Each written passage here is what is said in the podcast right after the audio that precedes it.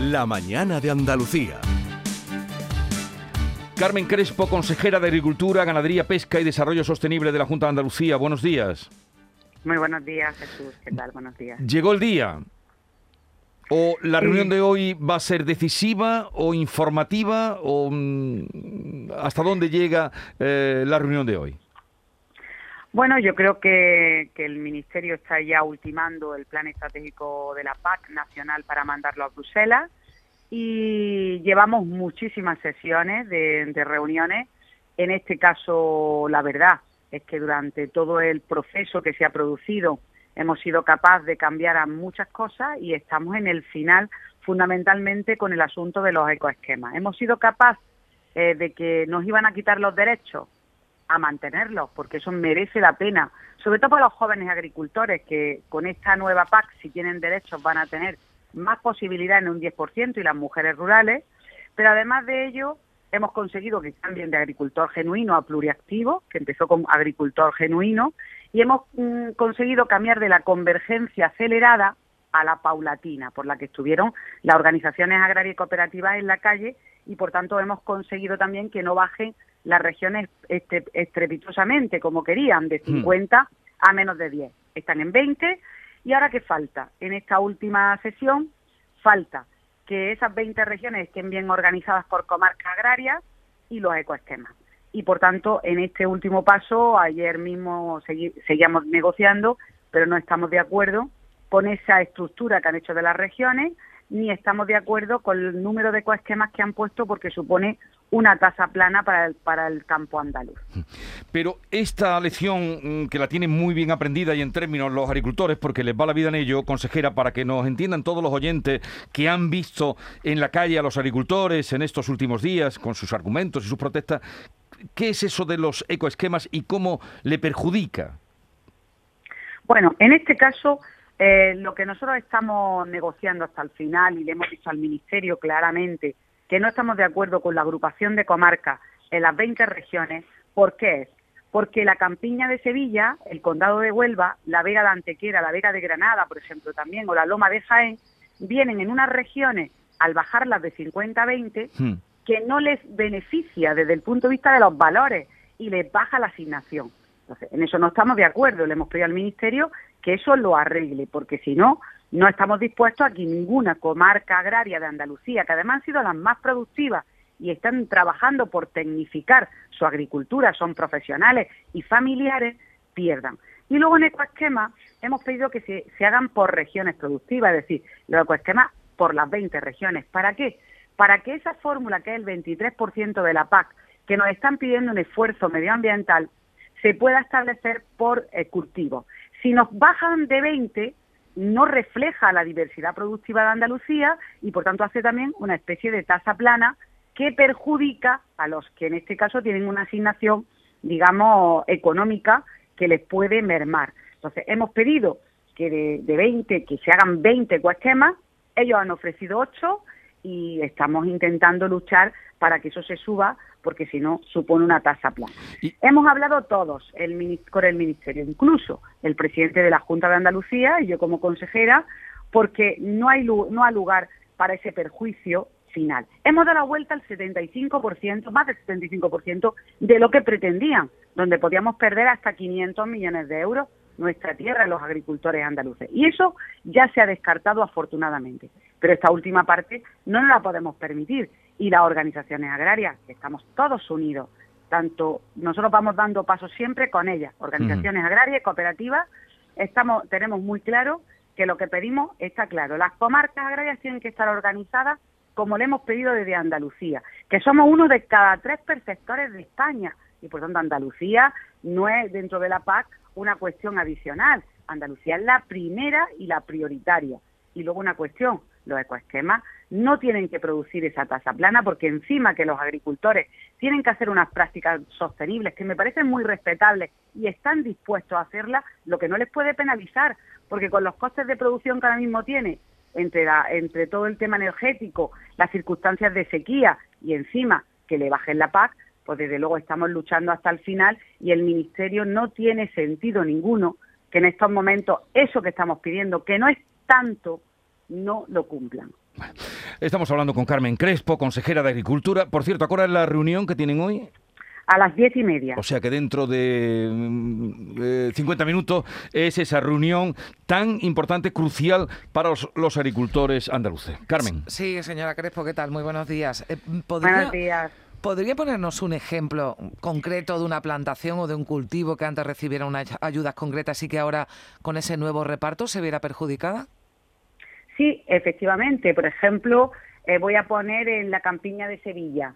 Tiene una aportación económica de la PAC y en estos momentos tendría incluso hasta el 19% menos de aportación. Muy claro. En la campiña, en el condado de Huelva, la Vega de Antequera o la Loma de Jaén o la Vega de Granada.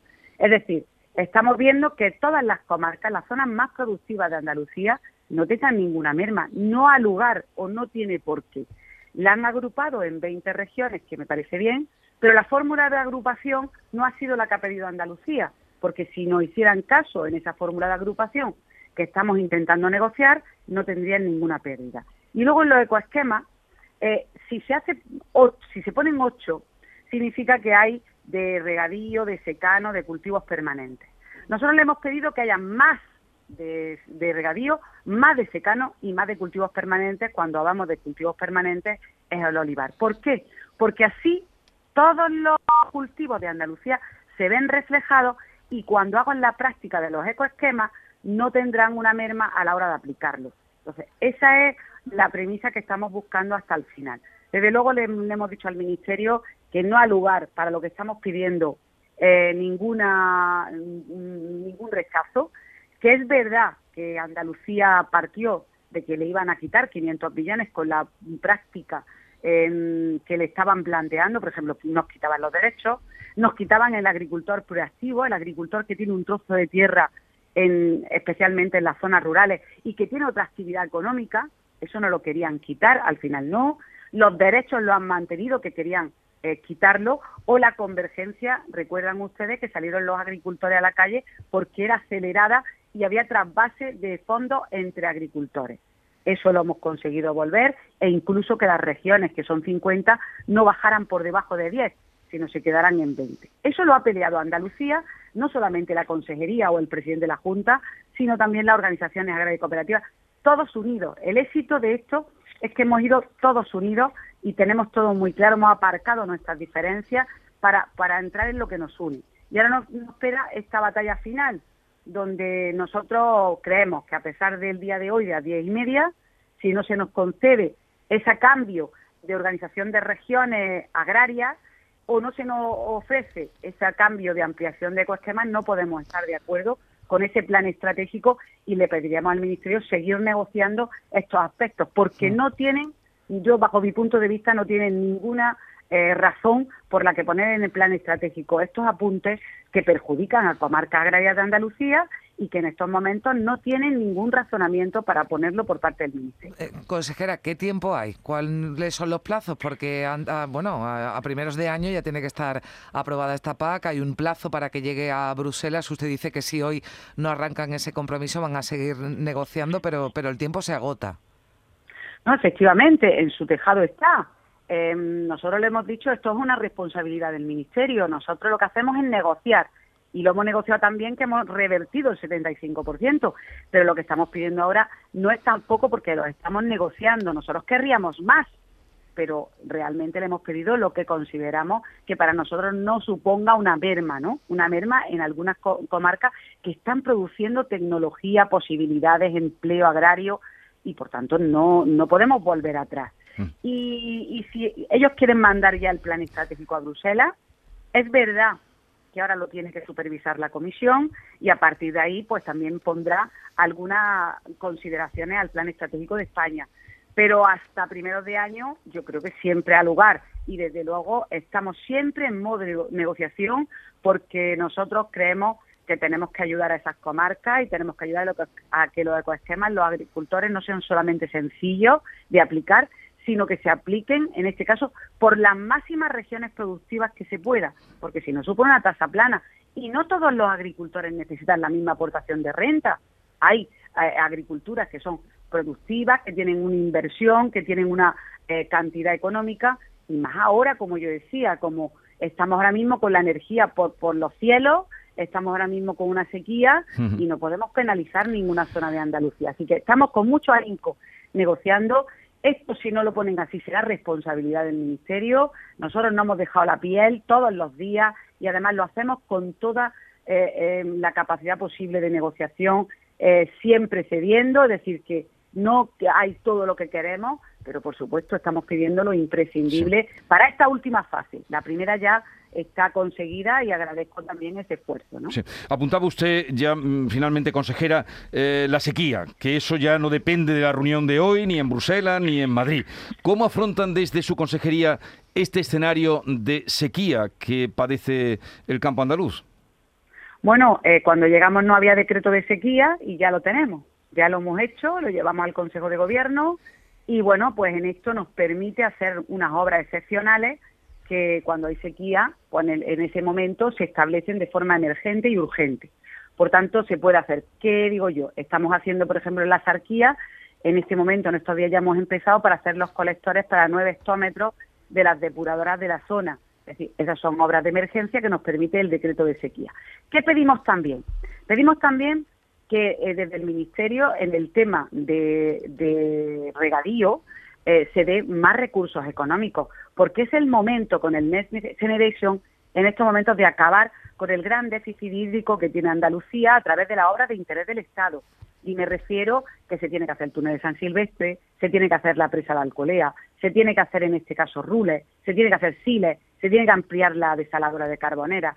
Son temas fundamentales que no dependen de nosotros y que estamos nosotros pidiendo reunión tras reunión, y que la Junta de Andalucía, por decisión del propio presidente, nos vinculamos a ella con el Ministerio, pero que en el Next Generation es el momento de que esa obra, que tiene una financiación muy amplia y que una administración por sí sola les costaría incluso a la administración del Estado, pues que la afronten con el Next Generation en estos momentos. Eso es importante para el presente de la sequía y para el futuro de Andalucía, que está afectada por el cambio climático y que ya estamos viendo, querido Jesús, cómo vienen los tiempos y la climatología. ¿no? Carmen Crespo, consejera de Agricultura, le deseamos lo mejor en la reunión para usted y para los, eh, los planteamientos que lleva a la reunión de hoy. Gracias por estar con nosotros, un saludo y buenos días. Muchas gracias y buenos días a todos. Adiós.